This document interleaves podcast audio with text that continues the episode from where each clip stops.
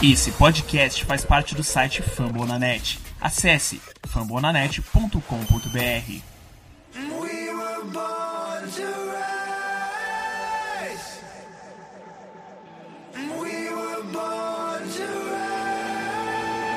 So what you know about sacrifice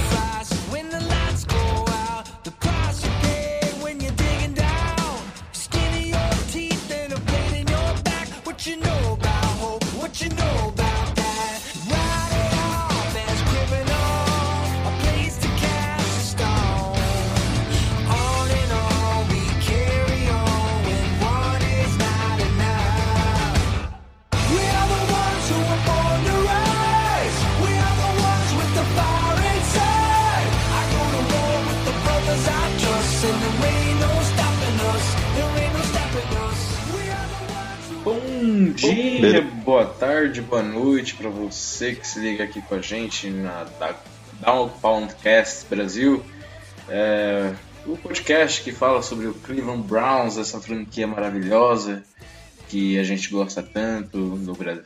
E vocês podem acompanhar é, a gente no metrô, no carro, é, na rua, de ponta cabeça, enfim, do jeito que vocês quiserem.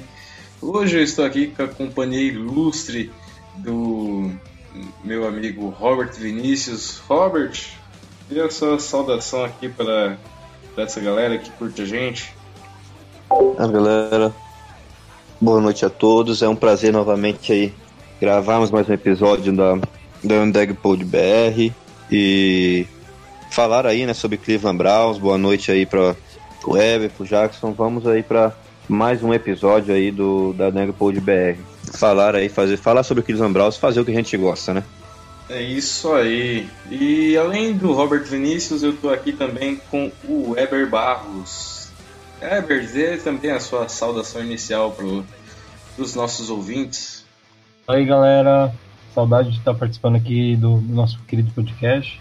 Muito bom estar de volta. Vamos falar um pouquinho do desse jogo temporada para o nosso querido Cleveland. Certo, certo. Bom, é, para começar, a gente vai fazer aqui uma retrospectiva breve sobre o primeiro jogo da, da temporada que aconteceu na última quinta-feira, o jogo entre Browns e Redskins no First Energy Stadium. É, o jogo foi bem bacana, 30 a 10 para o Browns. Eu acho que é, nem eu e o Robert, que estávamos aqui no, no- na edição passada, acertamos o palpite.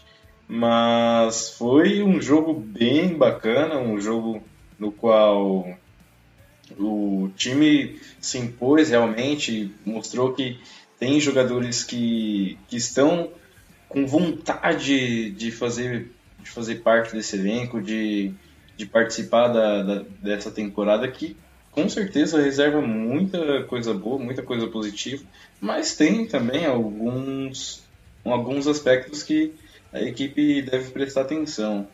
Para começar, Eber, você gostaria de destacar algum ponto em relação a, a esse último jogo?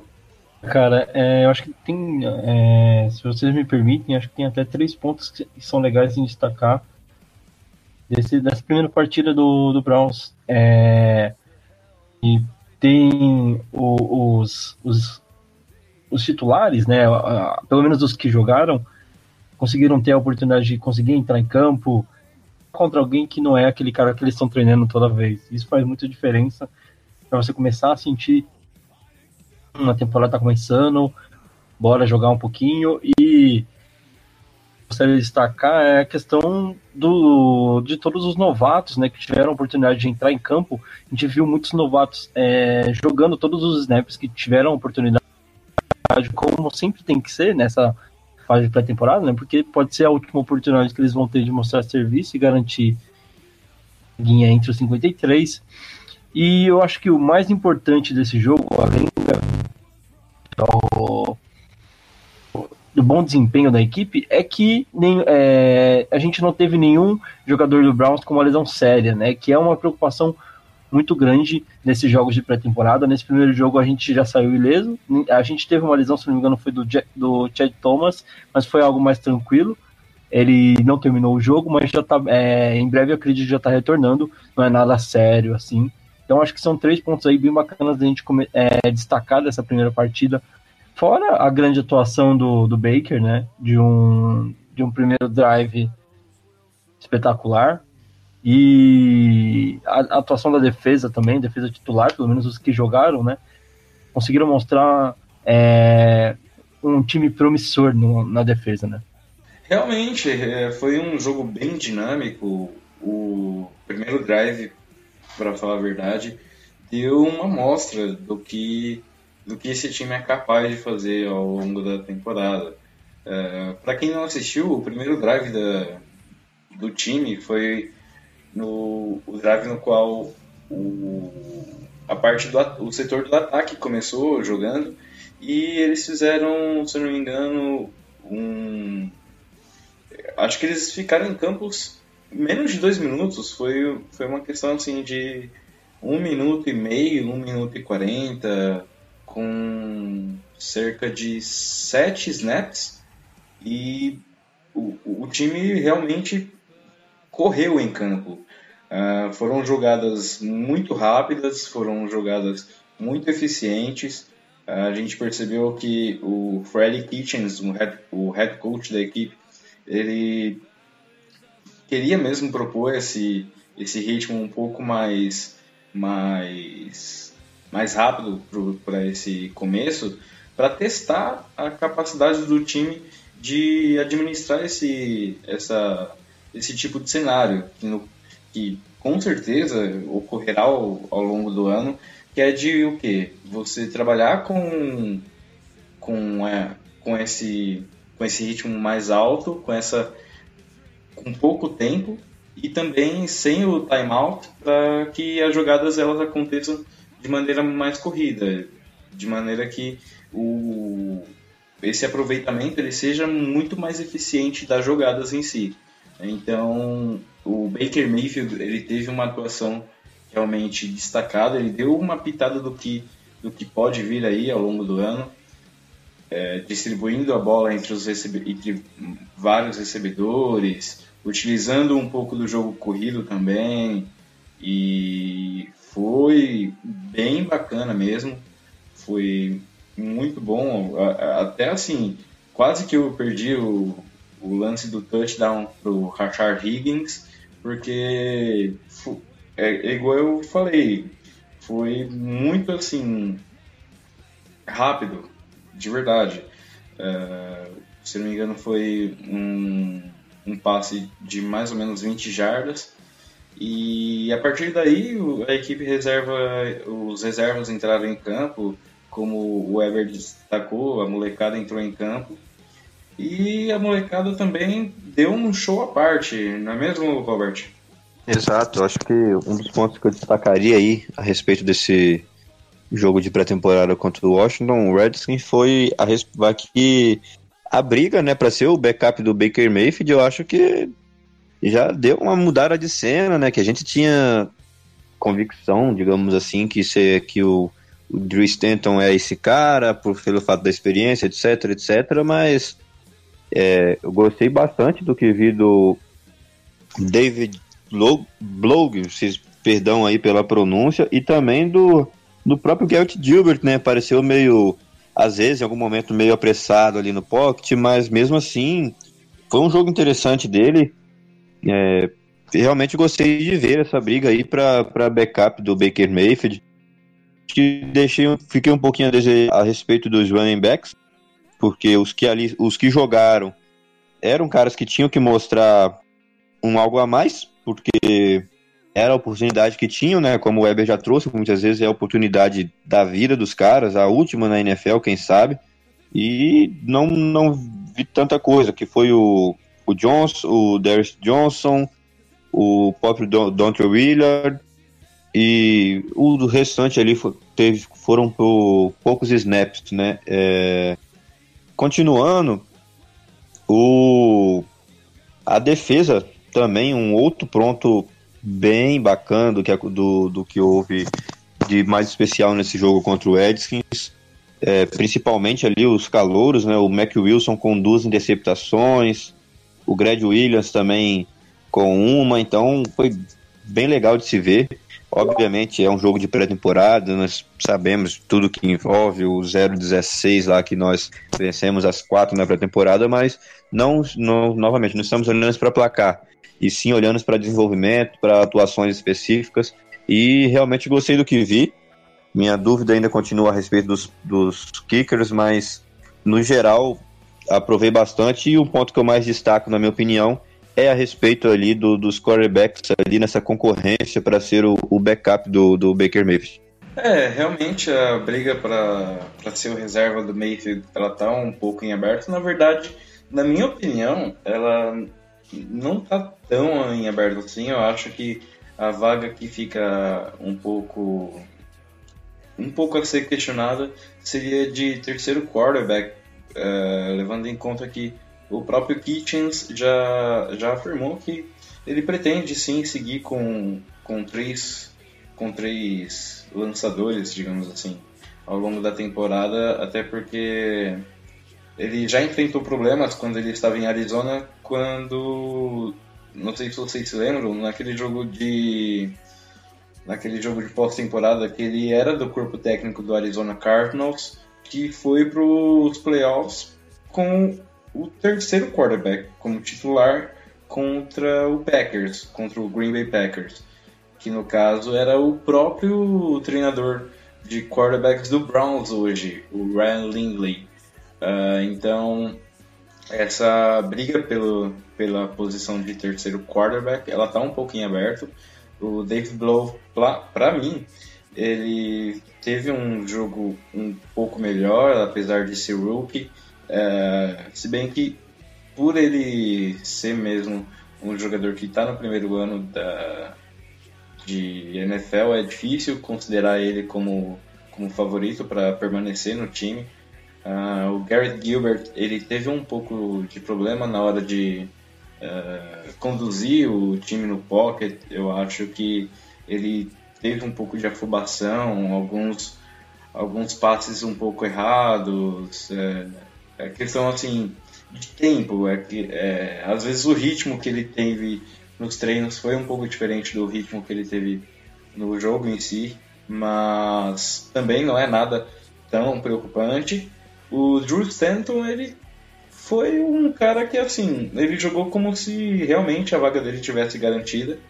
E assim, é difícil que a vaga dele não esteja garantida, até porque uh, o próprio Baker uh, gosta da presença dele, o, o pessoal do time em geral gosta da presença dele por conta da, da questão de ser um cara veterano, não para ocupar um papel de mentor, mas sim para ocupar aquele papel de veterano, o cara que dá as dicas pro, pro, os mais novos, de como jogar e tudo mais. Uh, então seria um papel de de conselheiro, digamos, é, um técnico que pode realmente entrar em campo. E também tivemos alguns destaques uh, entre os jovens. É, a história principal, eu acho, do jogo, que a gente nem comentou na, no começo, fica por conta do Damon Shiri Giuseppe, o retornador que fez um dos touchdowns da equipe.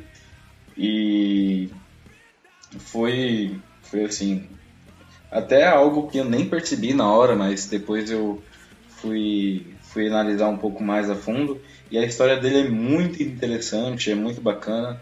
Uh, de um cara que ele para conseguir um para conseguir um teste no Browns, ele dormiu numa ele dormiu na rua praticamente. Ele recarregava o celular no shopping, lavava roupa na, na, numa academia que ficava aberta 24 horas e ele conseguiu um teste no Browns graças ao suposto conhecimento, a, a suposta ligação que ele tinha com o Alonso Highsmith, que é um dos que é um dos caras do, do staff da equipe. Então, Essa história foi bem bacana. É difícil que ele consiga permanecer entre os 53 jogadores, mas é, foi muito legal ele, ele ter essa participação especial no jogo. E assim, tivemos muitos jovens que realmente tiveram essa atuação diferenciada. E eu creio que assim, a gente vai falar um pouco mais sobre isso ao longo do ao longo desse episódio. E bom, tem algum ponto a mais aí que você gostaria de acrescentar, ou Weber?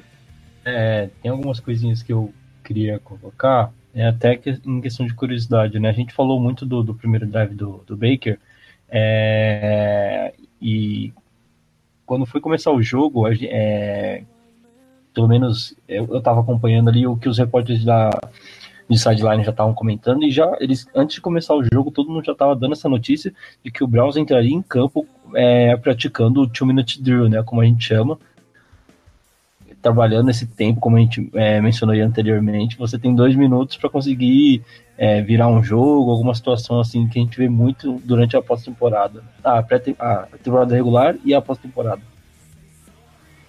A curiosidade fica por conta que o Washington ficou sabendo, o Washington sabia que o Browns entraria com esse sistema no, no primeiro drive, no comando do Baker, e mesmo assim não conseguiu parar, é, não, não conseguiu preparar sua defesa para parar esse ataque do, do Browns, que não tinha é, seus receivers titulares, mesmo assim conseguiu fazer uma campanha espetacular dentro dessa primeira campanha, né? É, um outro comentário que eu acho legal a gente fazer, vocês falaram muito dos QBs, é, eu gostei muito do Blau, eu acho que ele mandou muito bem dentro do pouco tempo que ele teve, acaba sendo a grande diferença da atuação dele para a atuação do Gilbert, né? Dentro do pouco tempo que ele teve, ele conseguiu mostrar, pelo menos para mim, que tem um, é, um pouco mais de potencial do que o Gilbert, que jogou boa parte do jogo, né? Pelo que a gente consegue analisar aqui. É, dos QBs que jogaram, é o QB que mais teve é, jardas passadas, com 135. É, tentou 22 passes e acertou apenas 14. Então, desde quando ele entrou em campo até o momento que ele saiu, deu para ver que ele fez muitos drives ruins, de opções de passes ruins, até ele conseguir se acalmar um pouquinho mais e conseguir é, conduzir um pouquinho melhor, mas mesmo assim saiu de campo sem conseguir mar, é, marcar, lançar para nenhum TD. Alfin entrou em campo e conseguiu anotar um TD e, é, com a conexão com o DJ Montgomery no, no final da partida. É, eu acho que isso pode colocar ele talvez um pouco mais na briga, não digo nem colocar à frente, porque o Gilbert tem essa experiência vindo da, da Alliance, né? Uh, então talvez o Kitchens ainda esteja apostando mais no Gilbert do que no Bluff. Esses próximos três jogos para ver como é que vai ficar essa briga. Acho que é muito provável que o Gilbert e o Bluff joguem mais nos próximos jogos. O Baker talvez já nem entre muito. O Stanton foi um cara que me decepcionou muito, cara. Eu acho que justamente isso que você mencionou, essa coisa de ele já tá sim né, dentro da posição dele. É, os, o, os drives que ele conduziu foram péssimos. Coisa que a gente fala muito para quem joga, né? Nem só o futebol americano, mas qualquer outro esporte. O que você faz em treino, você faz em jogo. Então me preocupa muito esse tipo de atuação do Stanton e ele sendo nosso backup imediato.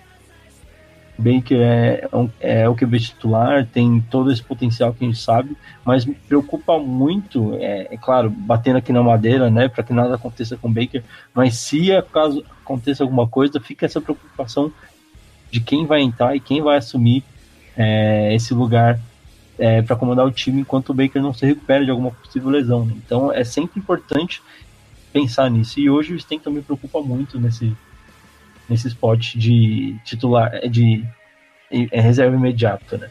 Acho que são talvez esses pontos adicionais dentro do que a gente já falou sobre essa partida.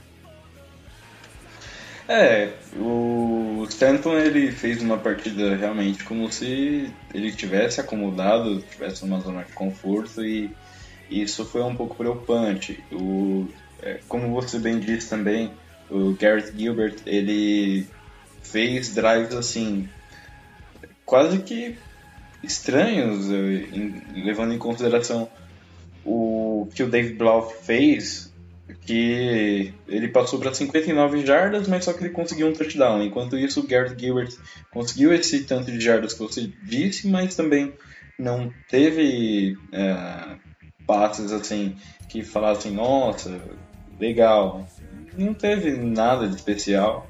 E outro destaque interessante que eu gostaria de, de enfatizar foi a questão da do primeiro a questão do guard que tem sido uma tônica um ponto de interrogação é, na, talvez seja o, o principal ponto de interrogação dessa dessa off season que é quem vai ser o guard do, do time titular no caso o right guard uh, a disputa a disputa ela está em aberto entre o Kyle Kellis, o Eric Kush e o Austin Corbett.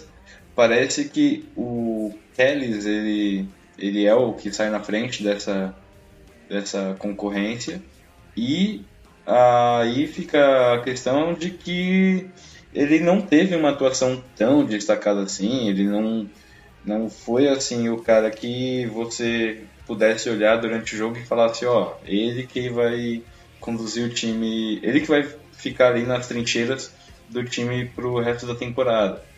Uh, mas pelo menos ele abriu um pouco de vantagem em relação à concorrência.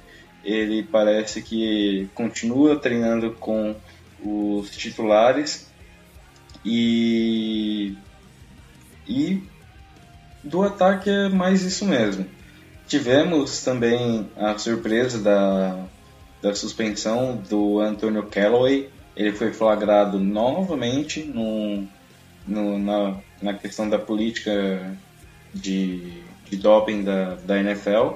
E ele cumprirá a suspensão de quatro jogos a partir da primeira semana da temporada regular. Ou seja, enquanto isso ele joga, ele joga normalmente na pré-temporada, assim como o, running back que chegou do Kansas City Chiefs, o Kareem Hunt. Então, é, fica o, outro ponto de, de interrogação também é, sobre quem vai ocupar essa vaga de wide receiver uh, ao longo da temporada, pelo menos nos quatro primeiros jogos. E acredito que para o ataque seja só isso. Daí na defesa é, tivemos alguns pontos interessantes também. Ah, antes de falar sobre, sobre a defesa, também vale lembrar que justamente pelo fato de o Kareem Hunt ele está estar com essa suspensão é, em vigor, é, a, a vaga de, de running back fica um pouquinho aberto. E também tivemos a troca do Duke Johnson, que ele foi pro, pro Houston Texans e ele foi com ele foi com o preço de, de uma escolha de quarta rodada que pode virar uma escolha de terceira rodada caso ele entre em campo em 10 partidas ou mais ao longo da temporada regular desse ano. Foi uma troca boa, foi uma foi um, acho que foi muito vantajoso esse negócio tanto para o Browns quanto até para o próprio Doug Johnson, até porque o John Dorsey, assim que começou a off-season, ele já tinha deixado explícito que o Johnson seria trocado e, e tinha a intenção de trocar o, o Johnson e o próprio jogador também não se sentiu muita vontade com essa decisão e manifestou também o desejo de sair do, do Browns. E por conta disso, a vaga de running back ficou um pouquinho aberta. Daí, Robert, você acha que teve alguém que se destacou né, nessa parte de running backs que pudesse ser mencionado assim e que você acha que pode pintar aí na temporada regular? Ah, cara, como citei, eu acho que ficaram um pouquinho devendo, né, os running backs que jogaram. E até mesmo por esse motivo, né, porque beleza, tem algumas posições que você não se expõe tanto na, na, temporada, na pré-temporada, até porque risco de lesões etc. Mas nos casos dos running backs que jogaram esse jogo contra o Washington, poxa, Você tem o Nick Chubb, que é o running back 1 de momento. Você tem o, o Karen Hunt, que, que vai voltar para ser o running back 2, a princípio. Então, tipo, eu quero uma vaga de running back 3 e pro começo de temporada de running back 2, enquanto o Karen Hunt com suspensão, amigo, eu vou dar vida no jogo. E não foi isso que eu, que eu acabei vendo aí dos running backs que tiveram chance. O, o Johnson foi o que mais teve, foram na verdade, o, o Dontre Wheeler foi o que mais teve, foram nove, nove tentativas para apenas 20 jardas, uma tentativa foram sete a mais longa, então em oito tentativas apenas 13 jardas, muito pouco. O Johnson em cinco tentativas foram 23 jardas, então eu sinceramente acho que eles deixaram bastante a desejar e creio que a vaga fica aqui entre Dennis Johnson e o Dontrell Hillard. Aí, obviamente, o Dontrell Hillard é, tem uma preferência a mais, sai um pouquinho na frente por já estar no elenco, mas não não encantou, digamos assim, não encantou a ninguém que, que assistiu esse, esse jogo de pré-temporada contra o Washington pelo, por, por, pelo fato que eu citei, né, de você citou também do, da suspensão do Hunt, ou seja, uma, uma boa partida, uma boa pré-temporada de um desses running backs pode significar para eles ser o running back 2 do Cleveland Browns até a, até a semana 8 da NFL e depois ser o running back 3, ou seja, permanecer no roster, é, ganhar snaps durante a temporada regular e não vi todo esse empenho em nenhum deles. Então, fiquei realmente aguardar agora aí pro, pro segundo jogo, terceiro jogo de pré-temporada para ver se eles vão entregar um algo a mais para ver se esse jogo não foi um, um, um ponto fora da curva, né, para esses concorrentes aí a essa vaga de, no momento, running back 2 do, da franquia. Um adendo na, questão do, do Hilliard, é, ele acabou indo melhor na, é, no passe do que correndo, né? Na oportunidade que ele teve de se consagrar, né? Aquele famoso agora eu se consagro, ele tinha de dois na endzone, né? É, após o Browns ter, ter, um TD anulado é, pela arbitragem, um TD que para mim foi TD. O Callaway conseguiu receber dentro do campo, mas a arbitragem não deu. É, o Hiller tentou correr e sofreu o fumble. Eu acho que isso pesa um pouquinho contra a atuação dele, mas ele recebedores no jogo, né? Ele tem três recepções para 34 jardas. E correndo, ele teve apenas 19 jardas em nove tentativas. Então, assim, muito pouco, né? Mas aí a gente fica nessa dúvida se ele vai ser mais esse é, pass catcher, né? Que vai é, mais indo assim para receber um passe, dar mais uma opção pro Baker, ou se ele vai ser esse cara que precisa melhorar o jogo corrido também. Afinal, ele não é receiver, ele é running back, né? Então, o backs que o Browns teve durante o jogo, o melhor assim, uh, em questão de jardas, é, pode ter sido o próprio Nick Chubb, né, que jogou apenas o primeiro drive, para uma, uma carregada, e o Dennis Johnson, que é, terminou a partida com 23 jardas, mas em 5 carregados, o que também é muito pouco. Né? Então fica essa preocupação aí para ver quem é que vai conseguir suprir essa saída do Duke Johnson, né, que era uma, uma arma muito potente é, em combinação com o Nick Chubb, a possibilidade do, do Hunt poder jogar, né? É, então, é, sobre a questão do jogo corrido, realmente ele fez um pouco de falta durante esse, esse primeiro jogo. E parece também que o Dontrell Hilliard vai ser o cara que vai permanecer no, no elenco.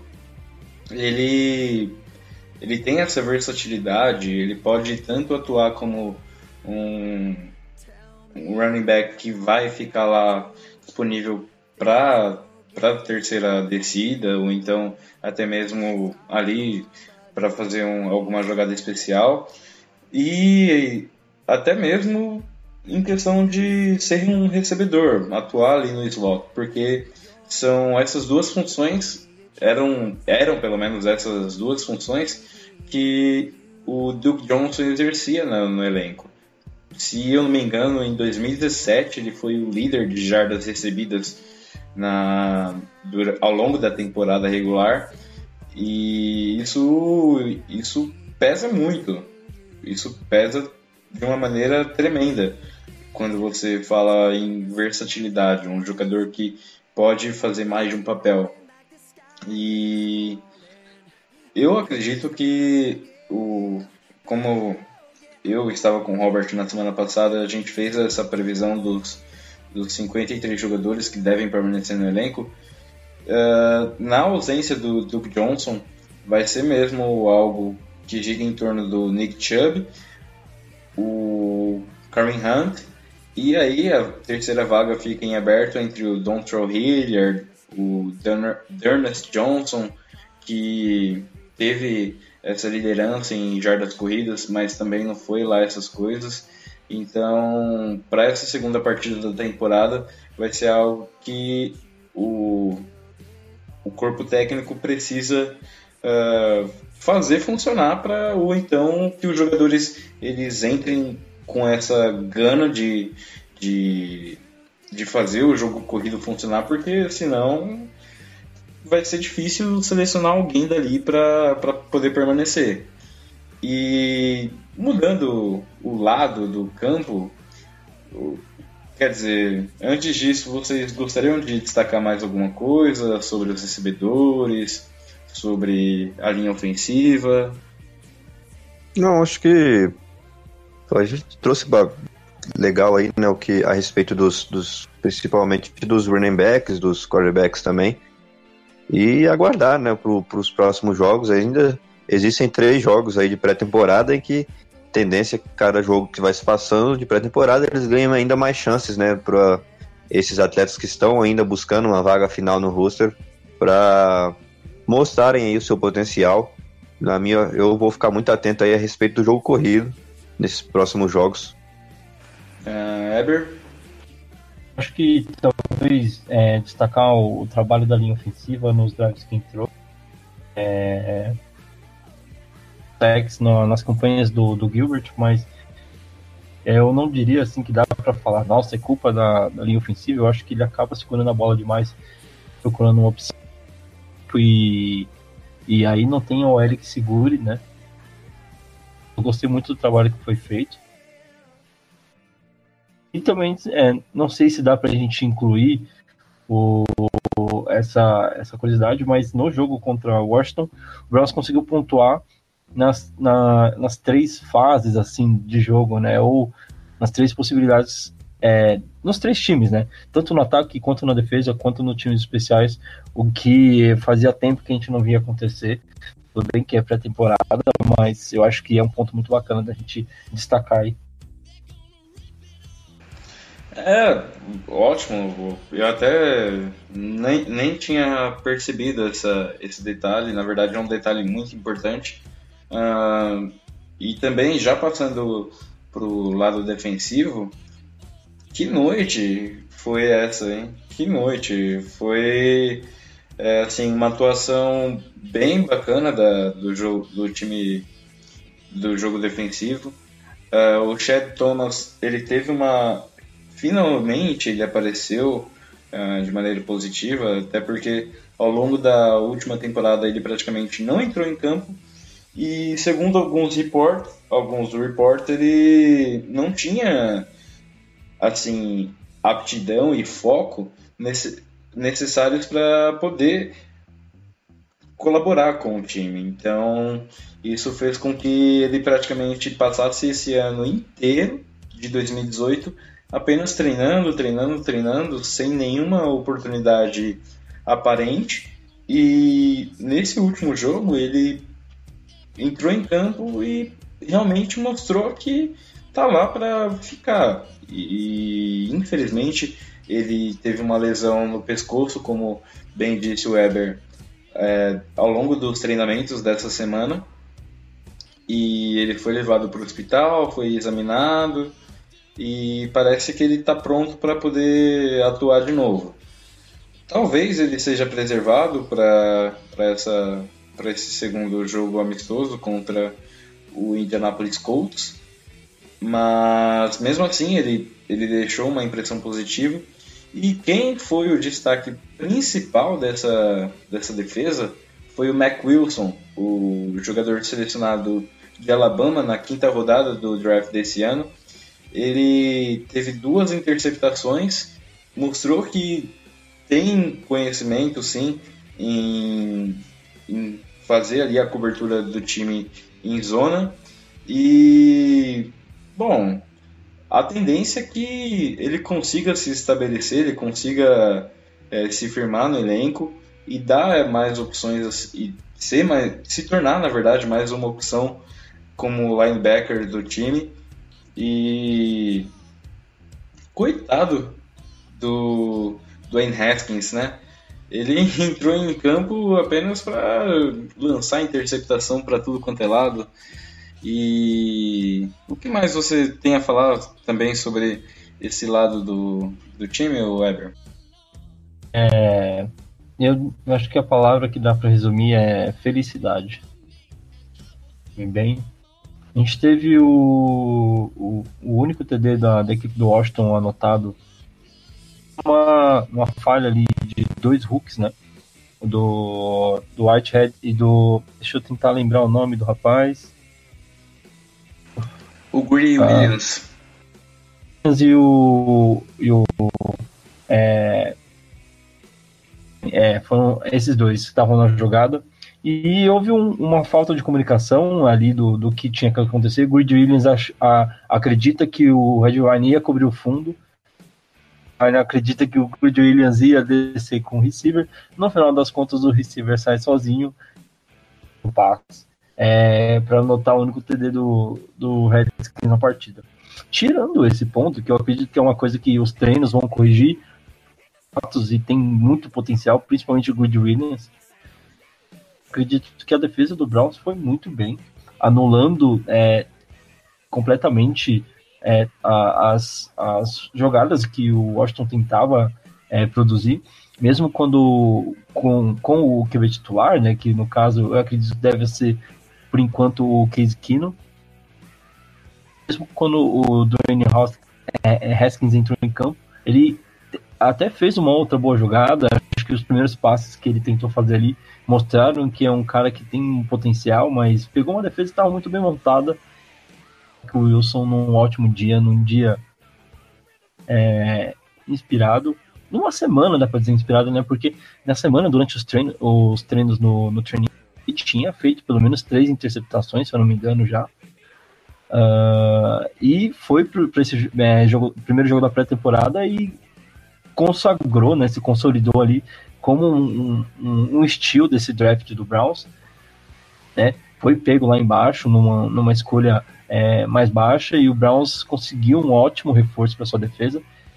Eu gosto do Kirksey e, e saiba que ele tem uma importância gigante dentro e fora de campo. Ele terminou a temporada lesionado, não conseguiu pegar os últimos jogos, mas é importante é, para a gente saber que o Kirksey tem um backup nível e eu acredito que daqui, é, daqui a alguns anos com certeza já tem um substituto preparado. É, além do. Além do, do Mac Wilson, uh, como eu bem falei antes, uh, o Chad Thomas ele foi um ponto bem positivo nesse, nesse último jogo. E também uh, a, linha, a, questão da linha, da, da, linha defensiva, até por conta de o Browns ele ter, deixado, ele ter desperdiçado a oportunidade de contar com jogadores grandes assim nessa última free agency. Teve um jogador do Green Bay Packers e teve um jogador do Tampa Bay Buccaneers. Os dois, os, na verdade, ex-jogadores do, do Packers e Buccaneers, respectivamente, que passaram pela. fizeram visitas a Berea para conversar com o John Dorsey e todo o staff, mas eles não ficaram. E isso foi um ponto preocupante assim até na off-season porque assim a linha defensiva ela exige esse esse número grande de jogadores para fazer essa rotatividade para dar uma dinâmica e também aquele descanso para os jogadores titulares mas os reservas que entraram em campo nessa nesse último amistoso eles mostraram que eles podem realmente suprir essa ausência tanto o Trevon Coley quanto o Devarro Lawrence, eles mostraram que eles podem realmente fazer a diferença. Tanto é que fizeram bastante pressão nos quarterbacks que entraram em campo, tanto o Case Keenum, quanto o Dwayne Haskins, quanto o Josh Woodron, eles sentiram essa, esse calor, digamos assim, da linha defensiva. Uh, e aí foi só festa. Como bem, como bem disse o Weber, foi acho que a palavra que resume o trabalho defensivo desse último jogo foi felicidade. E Robert, você gostaria de destacar algum ponto em específico dessa defesa? No geral, obviamente foi uma, uma baita atuação da, da defesa, né? Acho que trazendo um pouquinho primeiro ali do, do Dwayne Haskins, é um cara que veio de Ohio State, né? E a turma, geralmente, o pessoal de Cleveland torce pro, pro Ohio State e acabou se vendo a saída do, do Dwayne Haskins pro Washington Redskins. Só que, como o Weber citou, pegou uma defesa bem encaixada ali do, de Cleveland, duas interceptações. E falando da defesa, né, o, o Mac Wilson, uma baita da partida, com um retorno para TD, e também o, o próprio Brad Williams, né, teve uma falha, no caso, no, no TD adversário, mas como o Weber já bem citou, é algo que super corrigível, digamos assim. E ali a questão, na minha opinião, do Mac Wilson é que não sei se ele entra só na vaga do, do Kirksey, não, porque tem o, o Generaver, né? Eles, nós não sabemos se ele vai ser realmente esse, esse linebacker. O ano de, de calouro dele, né? Ele participou mais de jogadas em que vinham para blitz, né? Que vinha aquele pacotão de blitz, então ele praticamente não, não vinha para cobrir passes, para direto alcançar o quarterback adversário. E esse ano, se ele for realmente o, o linebacker titular ali ao lado de Tobert e de Kirk, ele vai ter que também fazer essas funções ali de cobertura de passe, da marcação homem a homem, etc. Então, acho que é uma, uma disputa boa aí para esse, esse terceiro linebacker da franquia. Não sei se o Kirksey perderia essa vaga mesmo com a boa atuação do Mac. Acho que sobra um pouquinho pro, pro Avery. Eu, o, o único ponto que eu acho que é legal colocar é que o, na minha tá mais é pela parte do outside ali, né? O Mac Wilson ele já senta bastante ali no meio, né? Ele talvez brigue mais com, com o Kirksey, que faz esse papel de, de middle linebacker ali junto com o então, Joe Schobert, né? Ele tá acima do, do Mac até pela elenco e se mostrado eficiente todas as vezes que entrou, né? É, é um cara muito su subestimado dentro desse elenco, mas eu acho que a oportunidade dele é, já tá batendo na porta. Tenho certeza que esses primeiros jogos de 2019 ele vai continuar mostrando o no final da temporada de 2018, né? Todas as oportunidades que teve em 2018. Acho que é um, é um cara pra gente ficar de olho, porque a produção dele vai subir bastante. É, é sobre o Steve Wilkes, que está fazendo um ótimo trabalho com essa defesa, que já era muito boa em 2018. É, foi realmente um jogo muito bom da parte defensiva. A gente poderia passar aqui o episódio inteiro falando sobre, sobre aspecto, aspectos positivos que a defesa teve ao longo da partida, as interceptações, as leituras, a pressão feita em cima dos quarterbacks que entraram no jogo por parte do Redskins. E. Bom, isso a gente pode deixar para uma outra hora. Com certeza teremos esse. Teremos mais destaques positivos no segundo jogo de, de pré-season.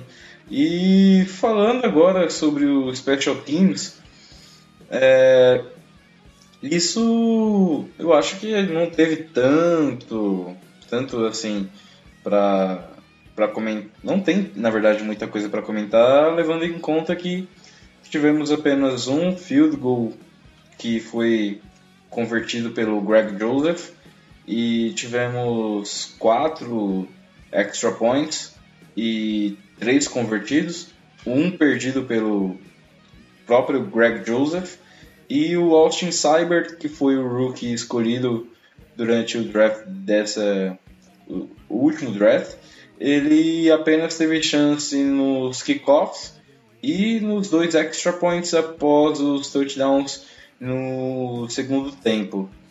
É, a disputa de kicker ainda está em aberto, pelo visto, e o Greg Joseph ele parece realmente ter, ter essa, essa vantagem em relação ao rookie e isso não é algo que eu, que eu diga assim com toda certeza que inspire confiança. É, é um ponto que eu acho que é um pouco preocupante. Em relação aos Panthers, é, o Britton Colquitt ele teve dois punts, o, a média de distância de, em jardas foi de 47,5 jardas, sendo que o punt mais longo que ele teve foi de 50 jardas, enquanto o, o martelo escocês, a marreta escocesa, que no caso é o apelido do Jamie Gillian, Jamie Gillan, ele teve dois punts também, um, a média de jardas que a bola viajou foi de 42 jardas, sendo que o punt mais longo foi de 42 jardas. Uh, então foi uma atuação assim bem equilibrada nessa parte de Panthers e também a disputa está um pouquinho aberta. Eu acredito que a vantagem ela, ela esteja com o veterano, ou seja, com o Colquitt. Pode ser que algo, extraordinário aconteça e o Gillan fique, mas isso é bem complicado de prever. Uh, Eber, você acha que nesse time de especialistas uh, a tendência é realmente ficar entre Joseph e Colquitt, que já estavam no elenco no ano passado, ou, ou, é, ou talvez apareça alguma surpresa, ou até mesmo é muito cedo para cravar alguma previsão? Bom, pelo que a gente tem acompanhado, é, acho que não do jogo, né, mas também na, na sequência dos treinos que estão rolando, quando a gente fala de kicker, o Joseph está bem à frente do, do né, é, convertendo mais chutes durante os treinos e tudo mais. Mas o que me preocupa foi é, que o, o, Joseph começou bem a partida, acertando um, um, extra point, um field goal confiante, é, com um chute um pouco diferente, tipo, é, centralizado, ao invés de fazer aquela curva como costumava fazer. Continua brincando com as nossas emoções, já sofremos muito na última temporada com os field goals que ele perdeu, né, field goal e e consegue errar um chute de extra point que para kicker ele tem que ser é, como tomar água, né? Fácil como tomar água. E ele conseguiu errar um, um, de dois chutes, ele errou um, né? E continuou deixando a gente com essa pouco atrás da orelha. É claro, pré-temporada, os caras estão com situação de jogo, mas eu não sei se muda muita coisa para kicker, né? Tipo, tem, você consegue é, colocar uma situação dessa. É claro que vai existir uma situação de jogo, talvez o, a vitória dependa do chute e tudo mais, e coloca uma pressão maior sobre o kicker, mas a gente precisa ter certeza que quando chegar esse momento, nosso kicker vai estar preparado, que era uma coisa que a gente não tinha no ano passado, e até o momento, pelo menos para mim, a gente continua não tendo. Dois, eu acho difícil o Cybert ganhar a vaga, provavelmente deve ficar com o Joseph. Eu acho que tem um pouquinho do, do que a gente mencionou na parte dos QBs. O Kolkit, ele, além de ser um, um, um, ótimo punter, ele também é veterano, né? Ele tem uma, uma carreira bastante é, na NFL. Ele traz para o time também essa questão é, de ser um cara de grupo que ajuda muito ali no elenco, veterano, Inclusive tem uma coisa que rolou na, nessa última semana antes do jogo. Foi a, a visita do Phil Dawson, né, que ex-kicker do Browns, que assinou o contrato, é, assinou o contrato acho que de um dia ou de um jogo, não me recordo agora, para se aposentar oficialmente como jogador do Browns. E ele foi fazer uma visita e o, e o Colquitt, por respeito ao Phil Dawson, no dia não usou a camisa número 4, que era do Dawson. Né? Ele pegou, acho que é 83, inclusive, se você não assistiu o episódio do Building the Browns, por favor assista, está muito bom. Até o final é, do jogo contra o Washington. E mostra essa cena do Dawson visitando e ele falando pro Dawson, tipo, hoje só um cara vai usar a 4, que é o Dawson, e ele tá usando acho que é 83, foi muito bacana. São esses tipos de, esses tipos de atitude que colocam é, é, isso, falando fora do, fora do campo, né? Mas dentro do campo, o Kokit é, ainda é um cara que ajuda muito também, né? Ano passado é um cara que, quando a defesa do Browns estava sofrendo muito, conseguia tirar, é, até no 0-16, é um cara que conseguia dar um desafogo é, para essa defesa, não, não ter que defender um campo muito curto, conseguia jogar a bola muito longe, salvar um pouquinho o time do Browns, e eu acho que por isso ele ainda tem muito crédito, talvez é difícil o, o Gillan, mesmo tendo uma, uma perna malo, como você mesmo mencionou, né? E eu gostando muito do, desse. Muito difícil que ele consiga bater o, o. A não ser realmente, como você mencionou, que aconteça alguma coisa muito fora da curva, uma reviravolta muito grande, o Kokic deve fechar entre os 53 novamente. É, vale mencionar também que o mercado de o, o mercado de free agents em relação a kickers não tá lá essas coisas, não tem ninguém assim que você fale que seja destacável e que valha agregar no elenco. É, e também a questão do Phil Dawson. Eu queria muito que ele tivesse mais um ano ali sobrando de perna só para, quem sabe, ficar no elenco de vez e, e parar com essa controvérsia em relação a kickers que, que a gente está vivendo esse ano. E, assim, um ponto extra que eu queria mencionar em relação a kickers e até uma pena que o Carl Vedvik, que estava no, no nosso rival, Baltimore Ravens, ele foi trocado pro Minnesota Vikings. E assim, ele era um cara que era muito bom. Ele é, na verdade, muito bom. Ele, ele ainda tá vivo, então ele é muito bom. Então foi uma oportunidade que eu acho que o time deixou escapar. E assim, confiar no Rookie e confiar no Joseph, eu eu coloco minhas barbas de molho porque, sinceramente, uh, essa briga é, é você você escolher entre seis e meia dúzia.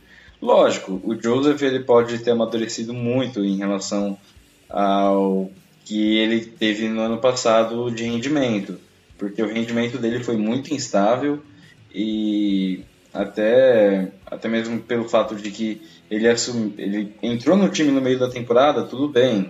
Isso também às vezes prejudica um pouco em relação ao entrosamento, a forma de você de você lidar com tudo isso, a pressão, mas o kicker ele precisa estar tá com a perna afiada, ele precisa estar tá ali sempre que precisar, estar tá disponível e estar tá pronto para realizar o que ele é pago para fazer, ou seja, converter os chutes. E é, como você bem destacou, a briga segue em aberto, mas com o Joseph em vantagem. E enquanto isso, é, com, com Panthers, eu acredito que o Coco também siga em vantagem. É, eu acredito que, por enquanto, desse último jogo em relação a, a Redskins e Browns, Browns e Redskins, como vocês preferirem, uh, tenha sido tudo isso. Uh, Robert, tem algum ponto final que você gostaria de falar sobre esse jogo antes da gente falar um pouco mais aqui sobre o que vai vir na, na, na segunda semana de pré-temporada? Não, acho que foi isso. Um jogo para uma primeira partida aí. Alguns pontos bem interessantes, como nós citamos, outros nem tanto, mas que é, são completos aí quando nós lembramos que há, há de vir ainda mais três jogos de pré-temporadas, ou seja, vai dar tempo aí para a galera realmente tentar mostrar o que sabe para tentar ficar no roster. Tem uns nomes bem interessantes que nós vimos no draft, draftados mais lá para baixo, alguns draftados que possam. É, vai ser interessante ver eles em campo mais tempos aí na, nas próximas partidas de pré-temporada.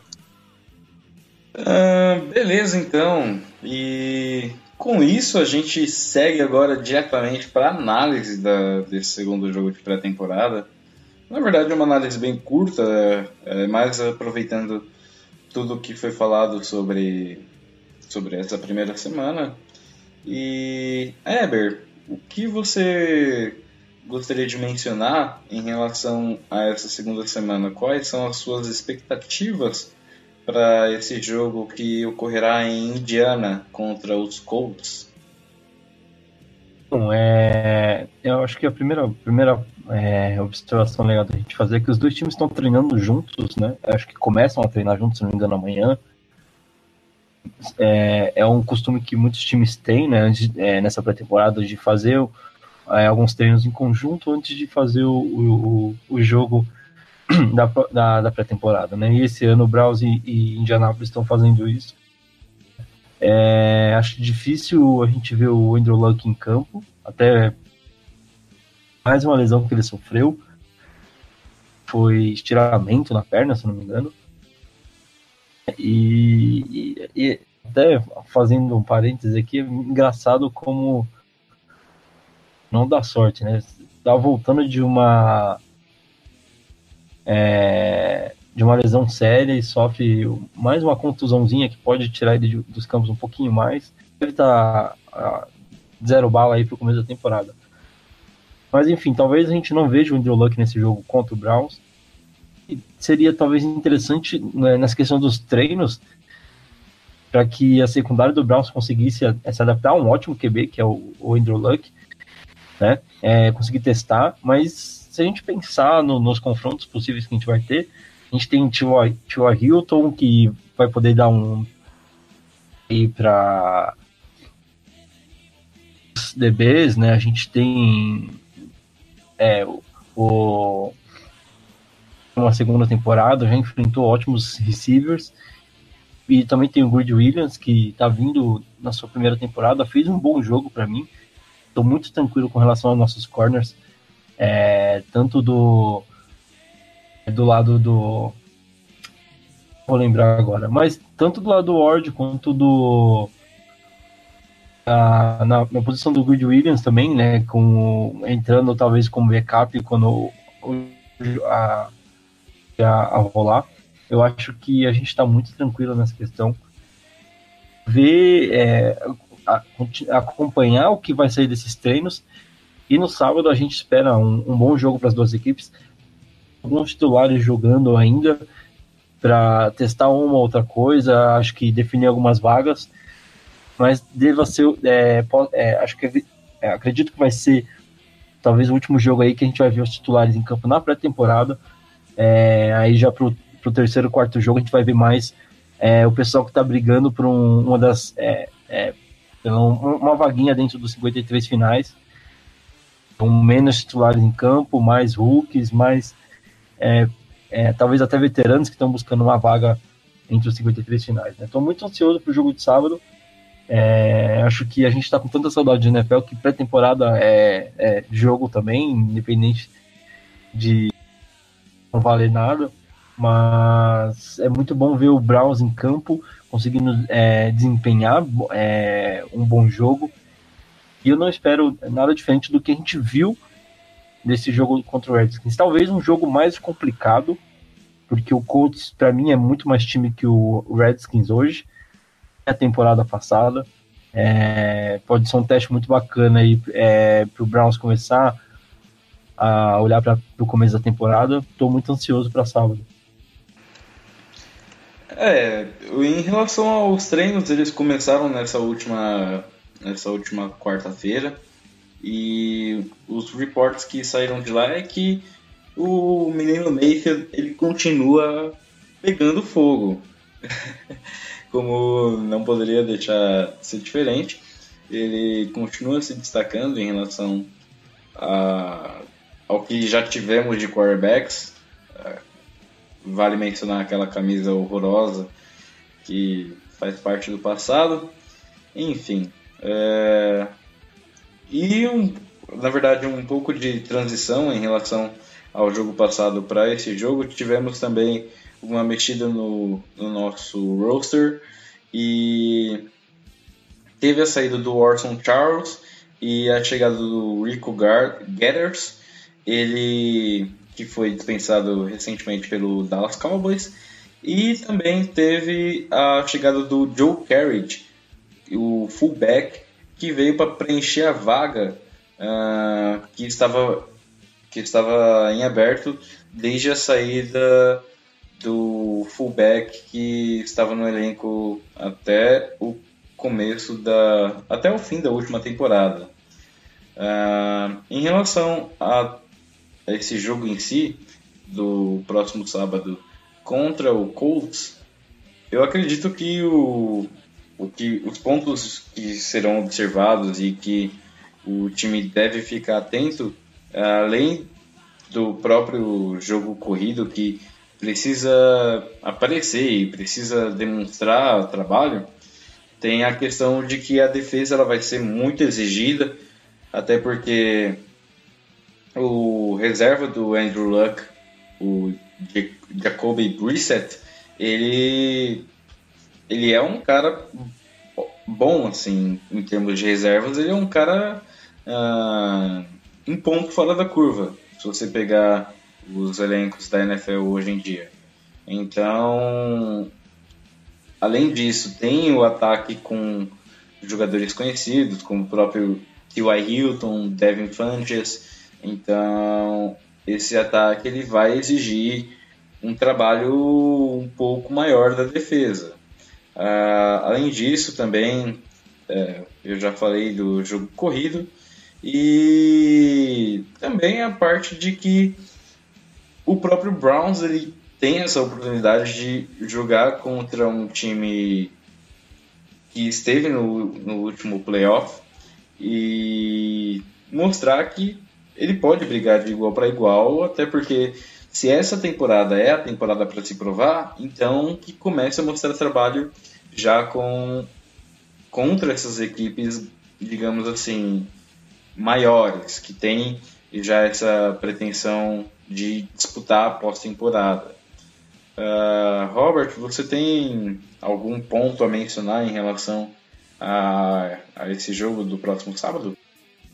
Não, mais um jogo interessante, né? Como o Web provavelmente o último em pré-temporada que vamos ver aí os titulares em alguns snaps, mas também coisa super rápida, bem provavelmente coisa super rápida.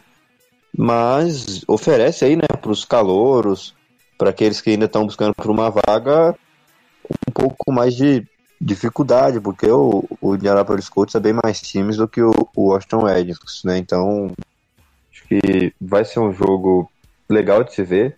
As equipes aí treinaram juntas, como o Weber citou, já ali passam a se conhecer melhor. O, o Colts tem bons cornerbacks aí, é, além do, do Andrew Luck, que não, não deve jogar e promete oferecer aí um pouco uma dificuldade um pouco elevada, um pouco maior aí a respeito do que ofereceu o Washington Redskins. Então vai ser legal de ver a nossa defesa aí.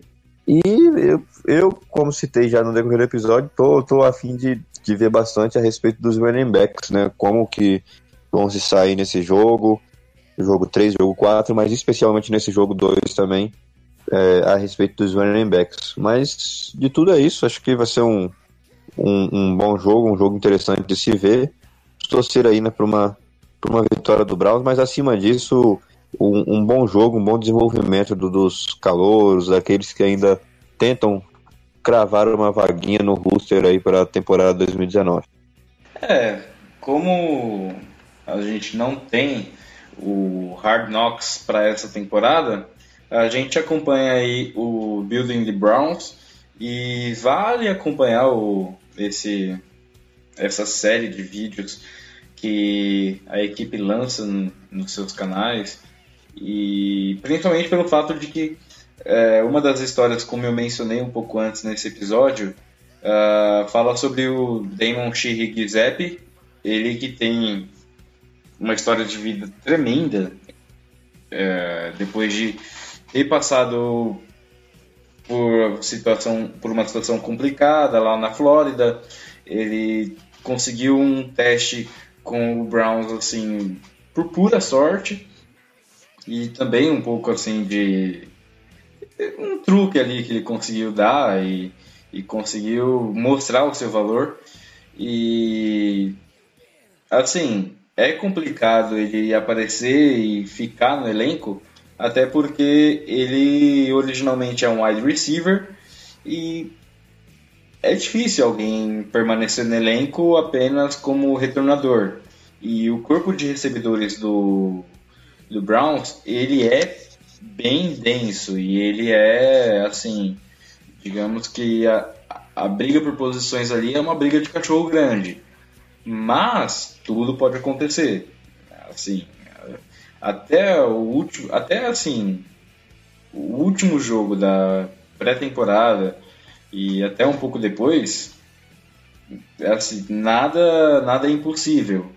E é, seria bem bacana mesmo que ele permanecesse, até por conta de uh, ter uma história de superação e, e ter essa, esse fator motivacional a mais dentro do próprio elenco. Uh, ele, que te, ele que jogou essa partida da, contra o Redskins, ele jogou com uma chuteira emprestada do Del Beckham Jr., porque ele perdeu as chuteiras dele antes de, antes de ir para o jogo. Ele não, não sabia onde estava a chuteira dele, e como o Odell estava de folga nessa, nesse primeiro jogo de pré-temporada, ele acabou emprestando a chuteira para o Giuseppe, então, o Giuseppe fez aquele retorno sensacional no último quarto, uh, de 86 jardas para touchdown, e o banco de reservas inteiro saiu para comemorar com ele, foi, foi bem bacana isso. Uh, na hora que o Freddy Kitchens apareceu para falar com ele, uh, o, o Giuseppe ele estava sem fôlego para poder responder ali o, o Freddy Kitchens, foi bem engraçado. E foi uma história bacana, assim, eu acho que para amarrar essa. para amarrar um pouco essa, esse episódio.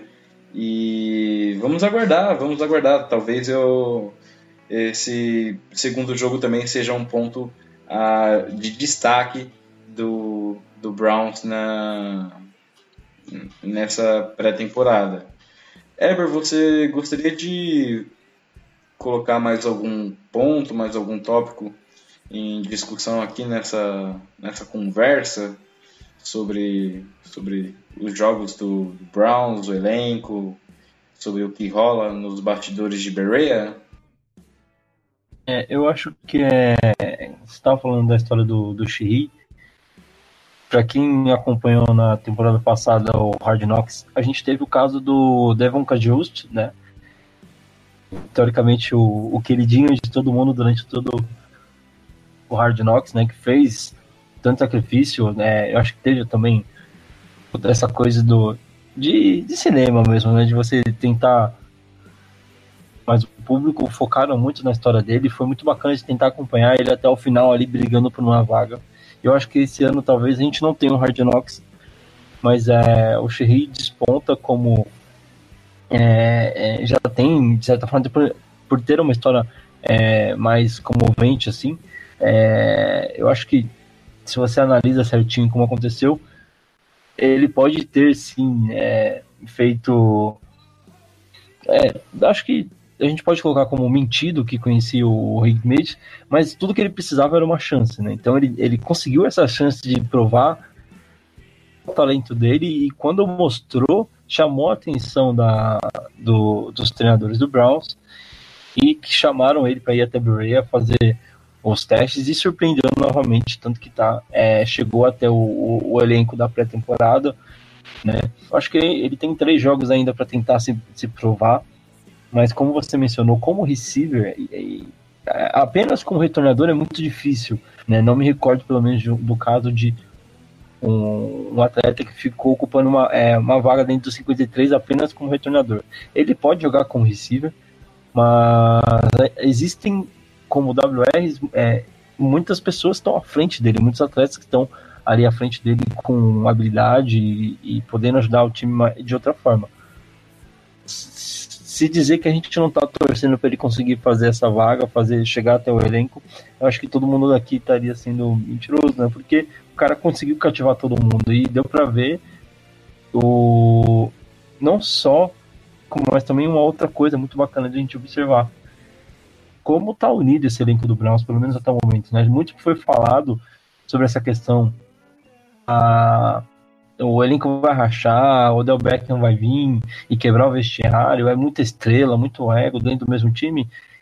E aí o cara faz um TD, vai todo mundo, o Beckham é um dos primeiros que corre para chegar até ele e saudar o Xerri quando fez o TD, todo o elenco basicamente estava em cima do cara comemorando com ele. Né? E, e, é muito bacana de ver isso, sabe? É, é claro, a temporada não começou ainda oficialmente, né? e tem muita água para rolar. A gente sabe que durante a temporada os jogos começam a deixar os nervos mais à flor da pele, mas eu acho que essa união que o elenco apresenta é muito importante os desafios que estão por vir, até porque o Browns está com um hype muito alto devido ao elenco que montou, tudo que tem colocado é, aí para todo mundo assistir. É, a gente vê notícias de que a, as, as probabilidades nas casas de apostas colocam o Browns é, cada vez mais favorito a ganhar a divisão, né? E eu acho que ela pode ser, é, se você não tem aquela preparação, ela pode ser negativa, ela pode acabar minando o trabalho do time, o que não aconteceu até agora, né? Eu acho que uma última curiosidade que vale a pena colocar, é, até ainda mencionando esse hype, é que a CBS já mandou uma equipe, uma da, se não me engano, é, talvez um dos melhores os dois melhores profissionais que a, que a, que a equipe tem, para cobrir o jogo de estreia do Browns, que é o Dean Nantz, e o Tony Romo, ex-quarterback do Dallas e atualmente um ótimo comentarista, né, o vidente das jogadas, que consegue para snap, como bom quarterback que tentou ser, né, conseguir analisar, ah, vai ser corrida, vai ser passe, vai ser tal coisa, é muito legal de ver. Leva o pessoal que está acompanhando as transmissões aí no, no, no, no áudio original, né, vai ser bem legal de acompanhar a partida de abertura do nosso Brownsão com o Dean Nantz e o Tony Romo narrando essa partida. Ah, isso vai, isso será com certeza um, um evento, na verdade, para a cidade e para quem acompanha esse jogo. É, a, ter, ter a companhia, ter, ter essa honra de de assistir o jogo com a narração do Jim Nantz e os comentários do Tony Romo é uma, é uma é algo que assim praticamente acontece só no prime time ou então em jogos assim muito pontuais. E como você bem disse é isso. É, o hype em cima desse time está muito grande.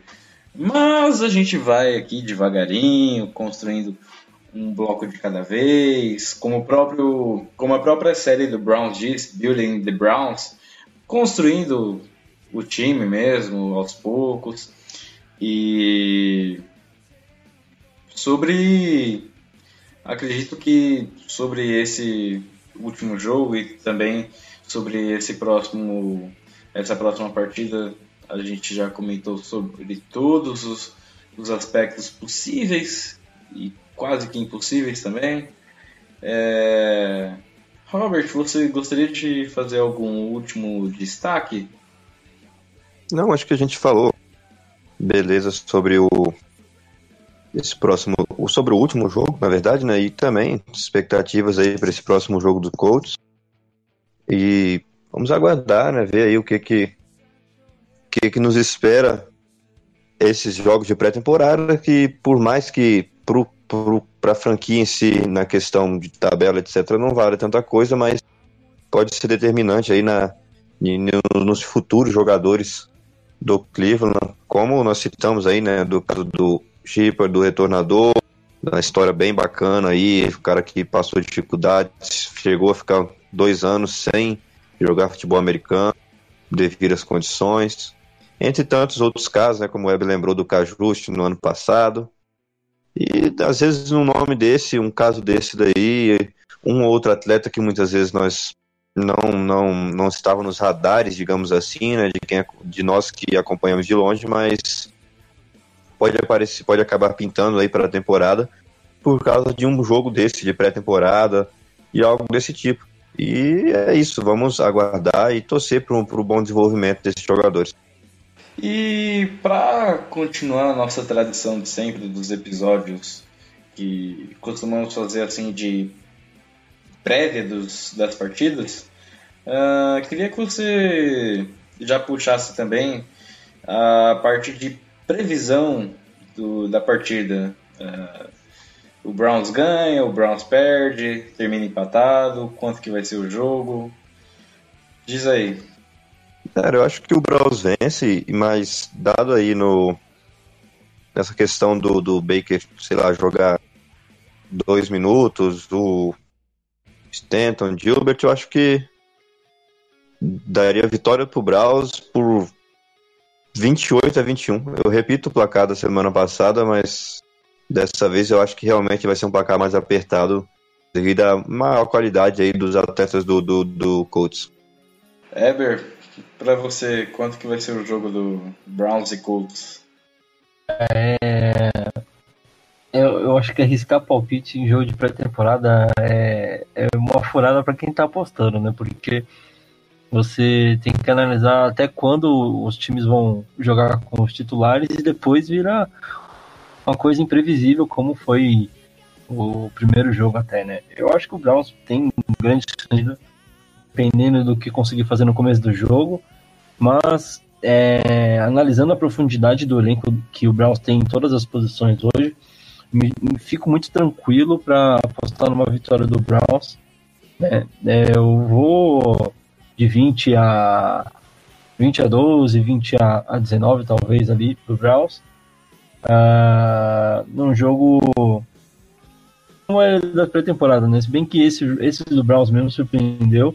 Tem muita gente que costuma ver ali até o segundo quarto, depois Acho que nesse último jogo contra o Redskins teve muita coisa boa acontecendo, inclusive o TD do Shahi, que foi acontecer já no caminhando no final do jogo, então é, eu sei que é difícil, gente, às vezes, mas poxa, a gente ficou sem, sem NFL por tanto tempo, porque agora começar a reclamar dos jogos, né? Vamos assistir até o final e torcer aí pro nosso Cleveland Browns. É isso aí. E bom, para mim, como você destacou agora, eu acho que é difícil cravar alguma coisa em relação a resultados, mas sim, eu acredito que o Browns vença é, por um placar de vai 28 a 21 e também puxando esse ponto de pré-temporada, apesar de não ter essa, esse espírito competitivo, parecer às vezes que os jogadores não, não têm esse empenho todo que normalmente tem quando é temporada regular, vale você assistir até mesmo para quem, por exemplo, quer conhecer, vale assistir para se inteirar um pouco mais sobre o esporte. Para quem já conhece, também vale assistir para saber um, o, o que, qual é o planejamento do time para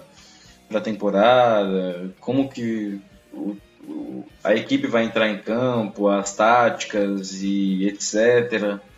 Enfim, tem atrativos que tornam o jogo interessante e vale vale muito assim para quem sentiu a falta pegar esse tira-gosto assim esse, essa entrada antes do prato principal que vai ser a temporada regular é, em relação a tudo que a gente falou, seria mais isso mesmo.